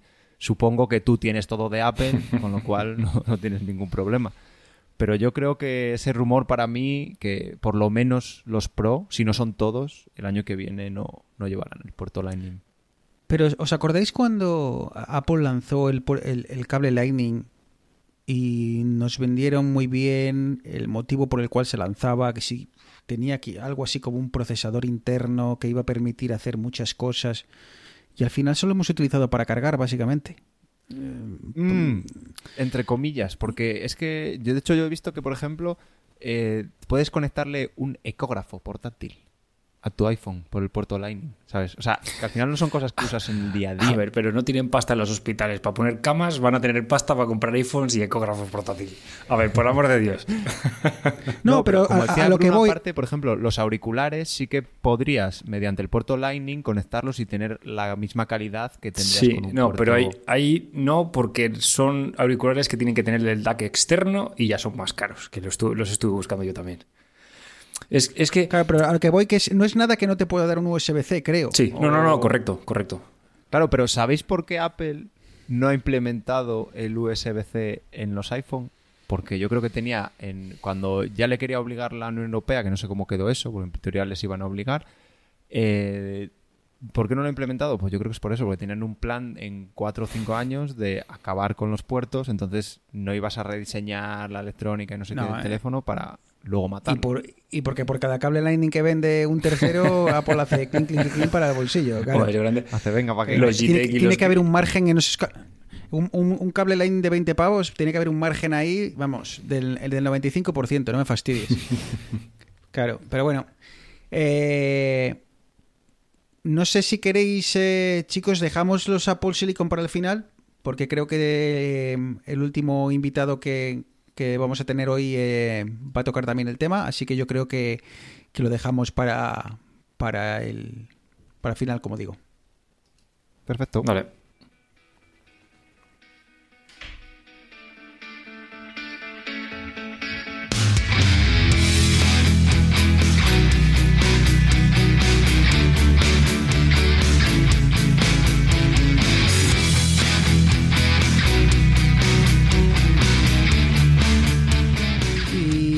Para terminar este especial sobre 2021, pues eh, lo hacemos con una de las voces eh, sin duda más conocidas eh, del podcasting español. Y es que el último invitado, yo creo que lo podemos definir como el pionero o uno de los pioneros en, en el podcasting en España. Muchos ya sabréis de quién hablo. Y se trata de Emilio Cano, más conocido como, como Milcar. Eh, para mí Emilcar es como, como esos eh, barcos rompehielos, de esos que vemos en el norte de Canadá y demás, que van hay ellos solos haciendo un hueco. Pues para mí eso es lo que ha hecho Emilcar en el mundo del podcasting. Él eh, quizá no fue el primero, pero sí quizá es uno de los grandes abanderados de, del, del- de esto del, podcasting en España. Eh, entre sus ah, grandes milestones, podemos decir que tiene la red de, podcast de Milcar FM. Creo que el otro día le escuchaba, eh, creo que puede ser de 2006. eh, llegó el momento en el que tenía trabajaba te- estaba en tantos podcasts a la vez que decidió crear su propia red y que luego eh, posteriormente fue ampliando y ahora tiene un portfolio de, podcasts súper interesantes. Podéis verlos todos en, en emilcar.fm. Y bueno, pues algunos de sus podcasts, como su, su más famoso, quizá el que más escuchamos es el Daily. eh, un podcast de unos 15, 20 minutillos que graba todos los días. Yo no sé cómo es capaz de hacer eso. Eh, da igual que llueve. Es que lo graba andando. Lo graba de Eh, la que va al trabajo. Por eso, o sea, yo, yo aquí necesito 25 pantallas, un micrófono, un no sé qué, un guion. Y Y luego aún así te trabas más que él, ¿sabes? Pero- Claro, y luego, y luego el tipo se pone a andar por la calle, nos cuenta que se cruza con tal señora, con la no sé qué, que ya esas personas se convierten en, en parte de la familia de todo el mundo, porque ya estamos esperando que se cruce con, con la señora que se cruza todos los días. Eh, en definitiva, un, un monstruo de la- del mundo del podcasting y al que le agradecemos enormemente que, que haya sacado un ratito para, para estar con nosotros.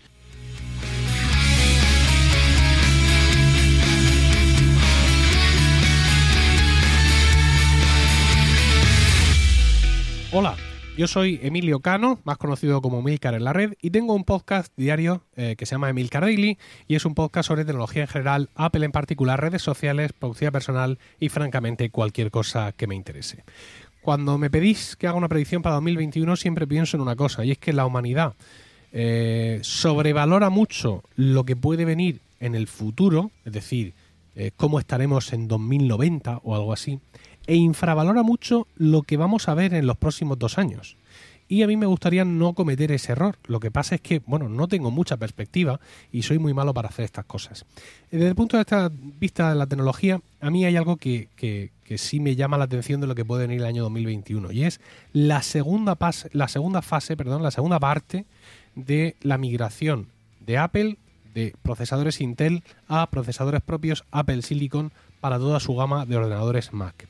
En este año 2020 nos han presentado un MacBook Air, un MacBook Pro y un Mac Mini, que son básicamente el mismo ordenador con distinto envoltorio, pero para el año 2021 ya tienen que dar un paso más hacia adelante, ya tienen que mostrarnos ordenadores a priori más potentes como MacBook Pro de 16 pulgadas, como iMac, como incluso eventualmente Mac Pro, todo lo que es completar toda la plataforma de ordenadores Mac. Y ahí es donde vamos a ver eh, cosas muy interesantes. No es que lo que hayamos visto en 2020 sobre los procesadores Apple Silicon sea poco interesante. Son ordenadores de una potencia de medida que tienen muchísimas luces y alguna sombra. Pero eh, ocurre con esto como cuando estás demasiado cerca de un cuadro. Y es que puedes ver muy bien algunos detalles, pero no puedes ver el cuadro completo. Y ahora mismo, a mí lo que más me apetece respecto a esta migración a la plataforma de Apple Silicon es ver el cuadro completo.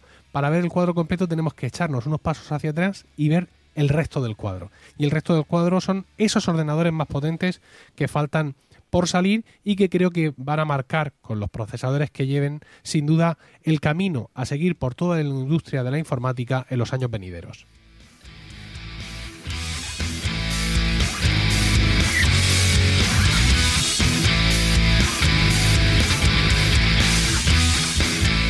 Hablábamos de horas de vuelo, ¿eh, Arturo. Este aquí tenemos al piloto. Eh, aquí tenemos al piloto, sí, sí. Piloto e incluso ingeniero de, que, desarrolló los aviones. Eh, muchísimas gracias, Emilcar, de verdad. Es, casi como raro, ¿no? pasarme años y años escuchando, escuchándole y ahora tenerle aquí en vidas digitales es como, no sé, es como, no sé, un, así un, un picorcito en el estómago que, mola, mola, mola un huevo. Eh, como decíamos, 2021 eh, va a ser el año de, de M1, de esos procesadores eh, hechos por y para Apple, en el que tenemos muchísimas esperanzas depositadas, Arturo. ¿Cómo lo ves tú? ¿Qué crees que va a pasar este 2021 y qué opinas de todo este M1, M2 o M, llámalo como quieras? Pues este 2021 vamos a ver, como dice Milcar, la, continuación. Eh, y la continuación son dos cosas, básicamente. Un chip más, o chips, uno o varios, más potentes para los equipos de, más alta gama, porque a día de hoy hemos visto el, chip de gama baja, digamos, el M1, no sé si se llamará M2 ya o M1X, como quieran llamarle, y sobre todo eh, el rediseño, no de todos, pero de de varios equipos adaptándolos a que ahora llevan un chip más pequeño, unos ventiladores más pequeños o incluso no llevan ventiladores y ahí es donde va a estar la clave. Y por otro lado, ya no solo de Apple, sino que yo creo que con este paso de la transición de... Bueno, todos habréis escuchado, me imagino, pero bueno, al final esto es que han metido eh, una arquitectura distinta eh, que tiene sus ventajas, también tiene sus desventajas, pero bueno, como dice, muchas luces y alguna que otra sombra, pero han metido eh, la arquitectura RM, que ahora mismo es la dominante, porque al final vienen los móviles y en equipos más pequeños, y es lo que más se vende, muchos más móviles que ordenadores, obviamente, pues lo han metido en los ordenadores, y yo creo que, como nos comentaba al principio Oliver Navani, que Windows una de las cosas que va a hacer es eh, crear unos ordenadores, ya tiene ordenadores ARM, pero crear unos ordenadores competentes y aparte, como decía, incluir en esta migración eh, aplicaciones de, Android y, digamos, cerrar el, ecosistema. Entonces, Eneas, ¿tú crees que este paso dado por Apple va a ser uno de esos pasos que recordemos como un momento clave en el que se cambió el- la, la informática tal y como la conocíamos hasta la fecha? Sí, yo creo que... que- No, no solo, no solo en el mundo de Apple, ¿eh? Sí, sí, sino no. Yo, a creo, nivel- yo creo que ya se, ya se ha demostrado que hay un nuevo paradigma en la informática de consumo. Eh, los resultados que están dando los portátiles que llevan el M1 es brutal. O sea, creo que me tengo que comer mis palabras de hace unos meses, pero por lo que he visto, o sea, a nivel de, de computación, tema de gráficos ya es otra cosa, eso no, no, no entra un poquitín aquí, pero el tema de, lo que es computación pura y dura eh, está siendo brutal. Y yo tengo muchas ganas de ver eh, qué es lo que hacen cuando, ya lo hemos comentado en, algún programa, cuando no tengan estas restricciones de consumo, de temperatura. Yo quiero ver un Mac, yo quiero ver un Mac Pro eh, o, un, un iMac Pro con, con la arquitectura de Apple Silicon. Para ver realmente cuando no tengan estos constraints y puedan utilizar todo el consumo que quieran, meter ahí potencias raudales, ver lo que realmente puede hacer eh, esta, esta arquitectura. Hoy escuchando un podcast he escuchado que iban a hacer, según bueno, según rumores, y, yo no sé qué, creo que era el podcast de, Julio César Fernández, que decía que van a hacer un Mac Pro la mitad del actual, es decir, bastante más contenido, y no destinado a que valga 6.000 euros, sino a que por 2.500, 3.000 o incluso 2.000 euros puedas tener un ordenador modular y, y muy o sea, y de súper alta gama, digamos. Y a mí me da por soñar y decir que sea modular hasta el punto de que de alguna manera tú puedas cambiarle el procesador a uno más grande, ¿sabes? Que venga integrado y tú le puedas cambiar la RAM, tú le puedes cambiar la gráfica, el disco, por supuesto, pero es que también el procesador. A lo mejor a los 5 años no quieres cambiar lo demás, pero te cambias el procesador. Aquí, como lo hace Apple, no depende de que le fabriquen otros componentes, sino que lo va a hacer todo ella. No sé, a mí a veces me da por soñar. Creo que te has venido un Parece poco un, arriba, ¿eh? me parece un cambio de paradigma. Sería algo totalmente en, en- en contra de lo que ha estado trabajando Apple en, en los últimos años, o donde prácticamente la reparabilidad es cero, la, la posibilidad de, de aumentar Bueno, cualquier en el Mac Pro es eh, diferente. componente. O sea, el Mac Pro es el único de los, Pero bueno, de los pero- es que actuales. otro equipo Pero el, el problema que, tiene lo que tú dices, Pero- Arturo, es que ya tendrías que. Tienes que implementar un socket, porque ya no va soldado en placa. Eh, ahora mismo los procesadores de Apple llevan la RAM incluida en el, en el DAI, con lo que ya si cambias el procesador tendrías que cambiar la RAM.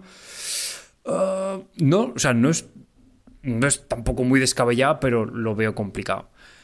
Pero es que antes en EAS tú dependes de uno que te fabrica la placa, otro que te... O sea, me refiero, son diferentes fabricantes. Aquí, bueno, No, pero Apple la placa Apple- la fabrica todo, él. todo, todo, todo. Las memorias son es, de es. Micron o de Samsung o de quien sea. El, el único problema que le veo yo al, al Mac Pro es, o la única incógnita a, a día de hoy, es el tema de periféricos. Porque una de las ventajas que tiene el Mac Pro ahora mismo es que le puedes meter lo que quieras. Eh, cuatro gráficas, un acelerador de, encoding por FPGA, eh, tema de puertos externos para producción de audio. Claro, pero si tú le metes puertos Thunderbolt a Trisca, o sea, le metes 10 puertos Thunderbolt, pues venga, no, claro, y tarjetas. PCI Express, porque al final muchas de estas cosas son tarjetas PCI Express que hay que enchufar a- a directamente al, al bus del sistema.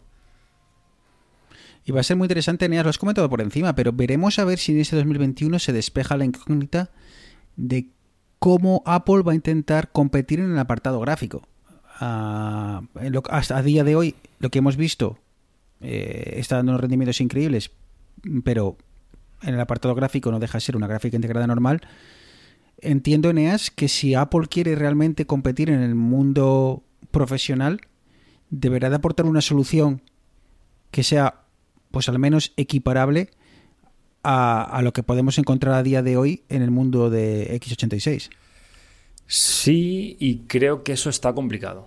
Eh, eh, procesadores, al final, eh, ¿cuánto tiempo llevan desarrollando los, los procesadores, los A, A tal? Que llevan, no sé, 6 años, 7 años.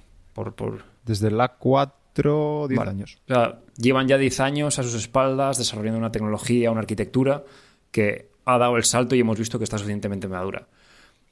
Competir a nivel de gráficos es que es. No, no es que sea otra liga, es que es otro universo distinto.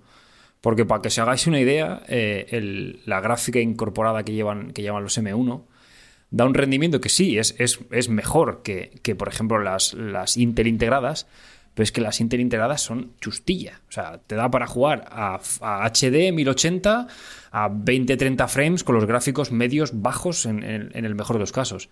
Con Apple, con las gráficas de Apple Silicon sí que conseguían unos 30 frames jugables, pero estamos hablando de Full HD y con calidades bajas. Por poner eh, Eneas números, y corrígeme que a lo mejor me equivoco, decían que una gráfica integrada de Intel estaba en torno a los 0,7 eh, teraflops. ¿eh? Sí, teraflops. Las de Apple Silicon integradas daban como unos 2,6 teraflops. Y las grandes gráficas, y aquí es donde eh, creo que están en torno a los 12, 14 en las consolas algo así. Ahí las últimas Eneas corrígeme si me equivoco. O sea, me refiero que hay un salto muy grande respecto al competidor directo, que son las integradas de Intel. Un salto muy grande, es que más del triple, pero está muy lejos de, de las bestias pardas que ha sacado este año. en- Sí, sí, el- el, eh, las gráficas estamos hablando de 30 teraflops. Ah, tre- O sea, me en, he quedado corto. en- en la 3080, unos 29,77 teraflops en, en 32 bits de punto flotante. Es, es- es otro. Y esto estamos hablando de, de una gráfica de, de- enfocada hacia gaming. Si nos vamos al mercado eh, profesional, eh, sí que el, el core más o menos es parecido, pero ya no tienen 8 GB de RAM, sino que tienen 32 GB de RAM y interfaces de conexión ultra rápida para conectar tres gráficas en cascada.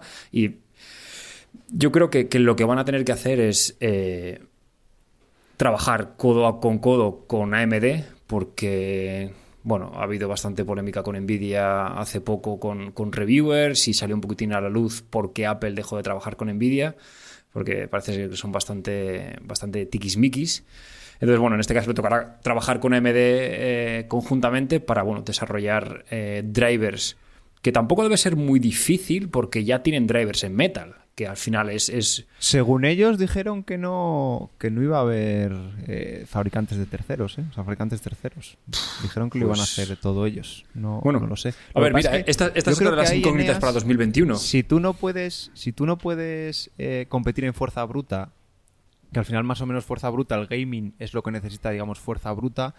Seguramente lo que hará Apple es, como controla toda la arquitectura, pues meterá directamente, pues estas, digamos, es que es, por decirlo de alguna manera, es como hacer un programa, de- pero en hardware, para que vaya mucho más rápido, y lo que haga es acelerar eh, mm, los procesos de codificación de vídeo, eh, machine learning y cosas para eso. Dejará el gaming de Es que lado. gaming, gaming no es lo que más potencia necesita, ¿eh? O sea, renderizado de escenas 3D.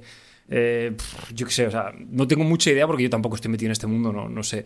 Pero Claro, Eneas, pero ahí puedes jugar con hacer tu chip, tu hardware, con instrucciones específicas para eso. sí. Sí, no, a ver, es, es ot- es otra, es No otra sé, no opción. sé, sí, o sea, es- la verdad es que podemos estar dos horas aquí. Pero es, es- yo creo, para mí No, es lo la, que- la gran incógnita de este año. El rendimiento a nivel de procesadores está ya claro que, que va a estar ahí.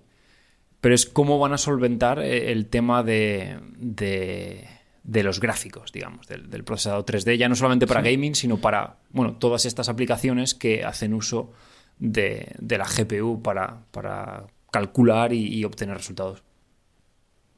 Veremos a ver si Apple es capaz de, vamos, simplemente ser capaz de sustituir su Mac Pro por algo, por algo cuanto menos equivalente, ¿no? A lo que a lo que representa el Mac Pro. Eh, Arturo, yo no sé si tienes en mente pasar por caja este año 2021 con el tema de los M1. Yo creo que se nos está poniendo muy difícil el no pasar, ¿eh? Uf, yo es que tengo un ordenador del año pasado, no, no tengo justificación. Eh, yo no sé si es que ya tengo muchas ganas o, o, es que no estoy nada contento como cómo me funciona el, el ordenador con unos cosas extrañas, cuelgues extraños. eh, no sé si este si este nueva versión de Big Sur está enfocada principalmente en los M1 y pues a la gente que usamos Intel pues bueno no estamos obteniendo todo todo el resultado que esperábamos pero no estoy súper contento para el precio que tiene un MacBook Pro eh, como el que, bueno, pues el de, el de- como el que básicamente puedes encontrar en la tienda a día de hoy, que no estoy hablando de un, de un portátil que ya no que esté descatalogado. Es que se ha quedado un poco raro porque ha quedado los de Intel más caros y para el 95% de los usuarios con peor rendimiento que le da eh, los que tienen un M1 y se ha quedado ahí como en tierra de nadie. Y aparte Big Sur, eh, yo lo he notado más ágil en general, el sistema va como más ágil, pero eh, sí que tiene algunos cuelgues que el sistema anterior no tenía. Sí, bueno, cuelgues, cu- o, o que se diga un proceso pillado y tienes que cerrar y volver a Cosa- la aplicación, cosas raras o, o que algunas veces he tenido que reiniciar porque se había quedado todo el ordenador eh, colgado. No sé, no sé si será cosa mía o, o yo qué sé. No, no sé muy bien cómo está el tema, pero bueno, veremos, veremos. Eh, La verdad es que esto, esto del M1 y demás va a ser eh, sin duda mm, una de las cosas que más vamos a seguir y que más ganas tenemos de, de ver.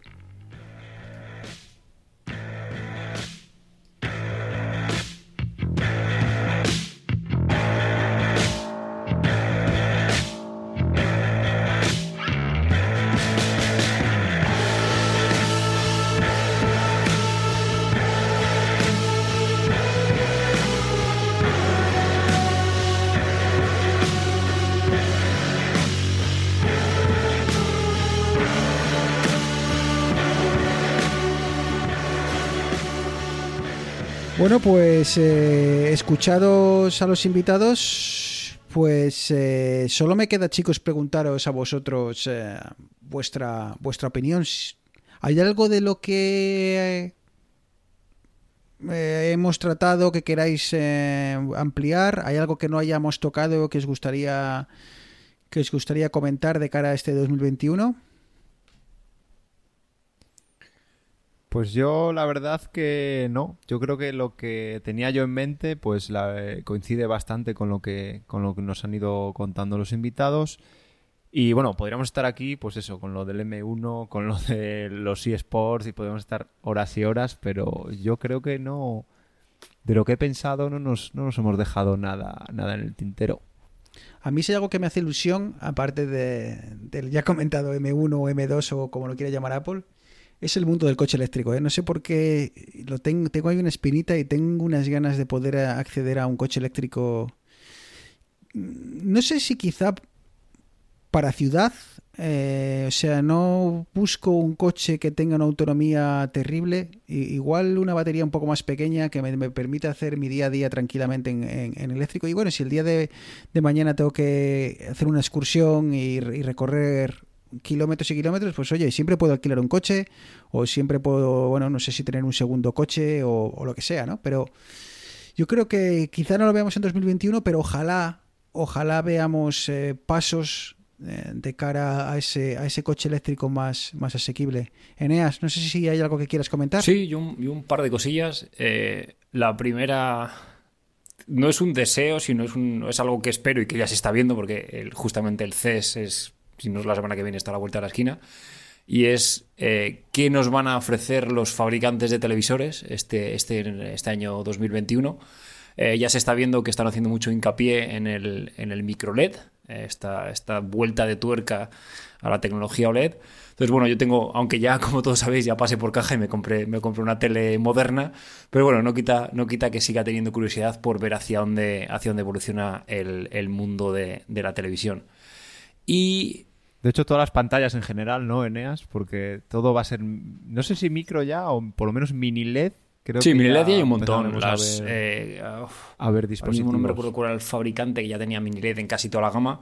Y bueno, micro LED ahora eh, lo que comentaban es que va a ser, digamos, lo- los tope de gama de, de Samsung, de, de Sony, de, de LCD van a tener los, los micro LED.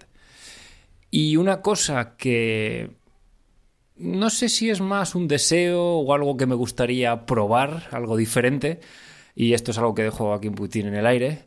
Eh, hemos hablado de Twitch, hemos hablado de, de cómo, cómo todo está tirando hacia Twitch, y creo que ya sabéis por dónde voy. Eneas, Eneas, que te veo venir. Amarra, aguanta esos caballos. Oye, igual que te veo venir. como, como, como un, sea, una idea, una idea que, es- que le dejo al viento para que se le lleve la brisa, a la brisa helada porque hace un frío que pela.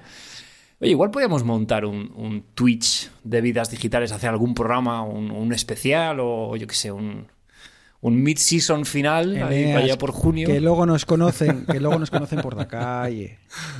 No sé, yo, yo es que, que, ahora, que ahora todo que sea- queda. lo veo divertido. Que ahora sea todo queda en cuatro y no tenga que sujetar el micro como ahora. Que ahora todo queda en cuatro insultos por, inter- por, por Twitter y ya está. Que luego te ven por Barcelona.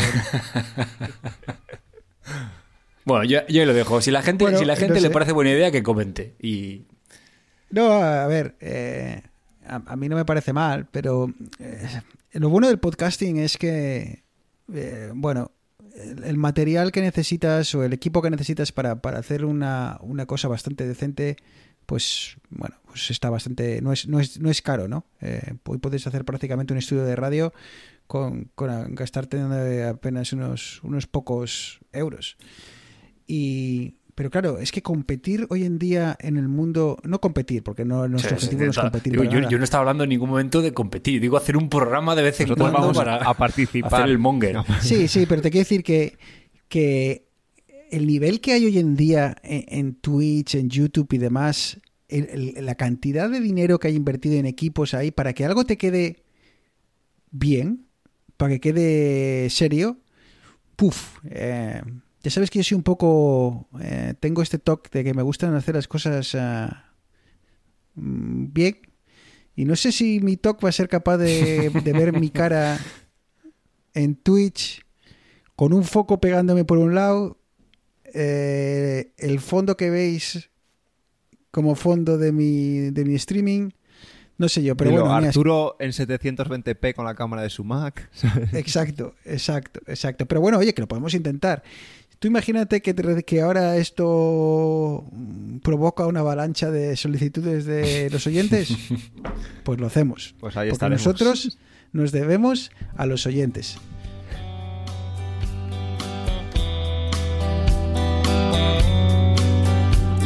If I was a gambling man, never would have let you play your hand with a broken down cowboy like me.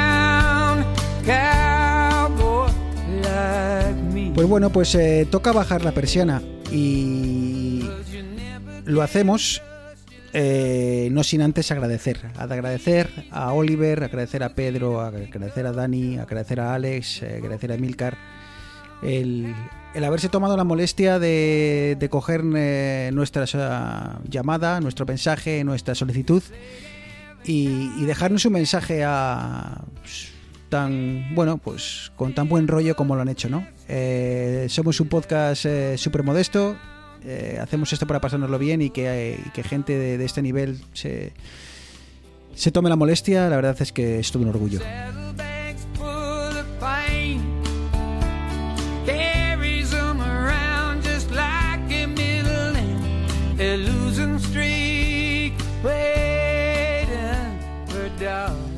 Por supuesto, como siempre, a los oyentes, eh, gracias por acompañarnos este 2020 tan turbulento. eh, gracias por las descargas, gracias por eh, el feedback.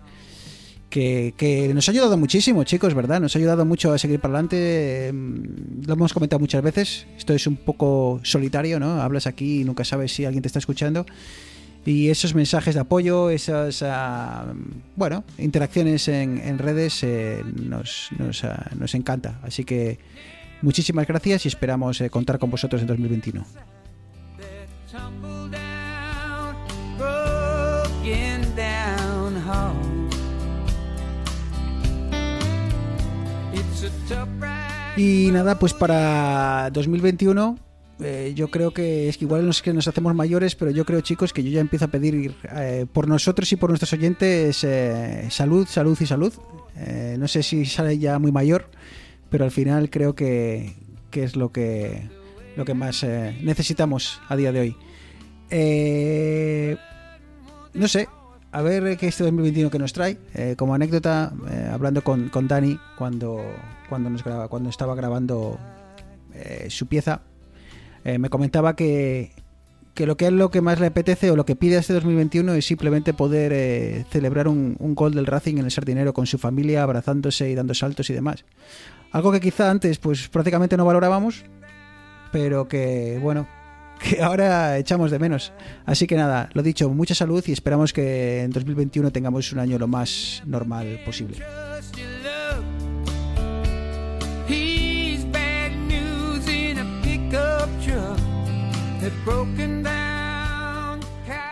Cosas que no cambian en 2021, nuestra cuenta de Twitter, arroba vidas digitales, aquella que nos queréis contar, eh, vuestro feedback, vuestra lo que queráis, opiniones, eh, sugerencias, eh, qué os ha parecido este programa, eh, no volvéis a hacerlo, echad Arturo, Eneas, cómprate un M1, Doblad el Eh, sueldo a Arturo. Exacto, sí. Bueno, doblar doblar el- tu sueldo o doblar nuestro sueldo en vidas digitales es, es fácil, ¿eh? Sí. porque multiplicar 0 por 2 es, eh, es una cuenta Pasamos bastante... de cobrar nada a nada de nada. a nada de nada. Eh, chicos, que lo dicho, a otro añito que se nos viene por encima, por delante, perdón. eh, así que yo creo que, no sé, yo me veo con fuerzas. ¿Os veis que capaces de... yo qué sé, vamos capítulo, creo que este es el 48. Vamos para adelante entonces. Sí, sí, tira, hasta que, hasta que la máquina aguante. Sí, ¿no, Arturo? Sí, sí, por supuesto. Y nada, eh, yo creo que hemos intentado transmitir un poco dentro del respeto a, a la situación y demás, pues un poco de optimismo y ver que 2020 ha tenido una cosa muy mala, pero ha tenido algunas cosas buenas en el plano digital. 2021 todavía seguimos con la rémora de la pandemia, pero bueno, también tiene cosas interesantes y por lo menos hablar un ratillo de otra cosa, que no sea...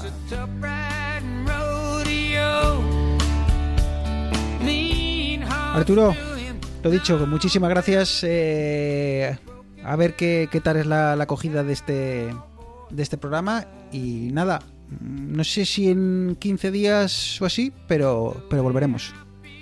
Seguro que sí. Un abrazo chicos y feliz año.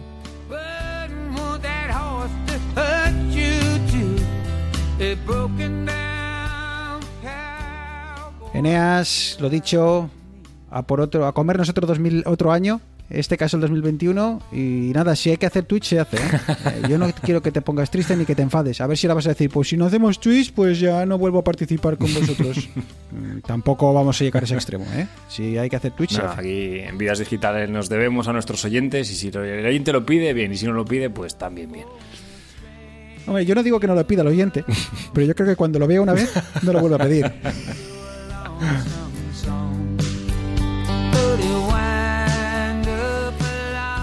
Un abrazo, Eneas. Un abrazo, chicos.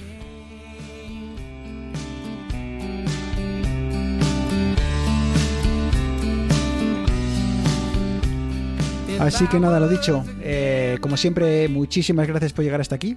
Portaros bien y poneros bien, bien la mascarilla. No sé si será dentro de 15 días, si será dentro de una semana, pero lo que estamos eh, seguros es que vamos a volver. Así que nada, un abrazo muy fuerte y hasta la próxima. Ciao.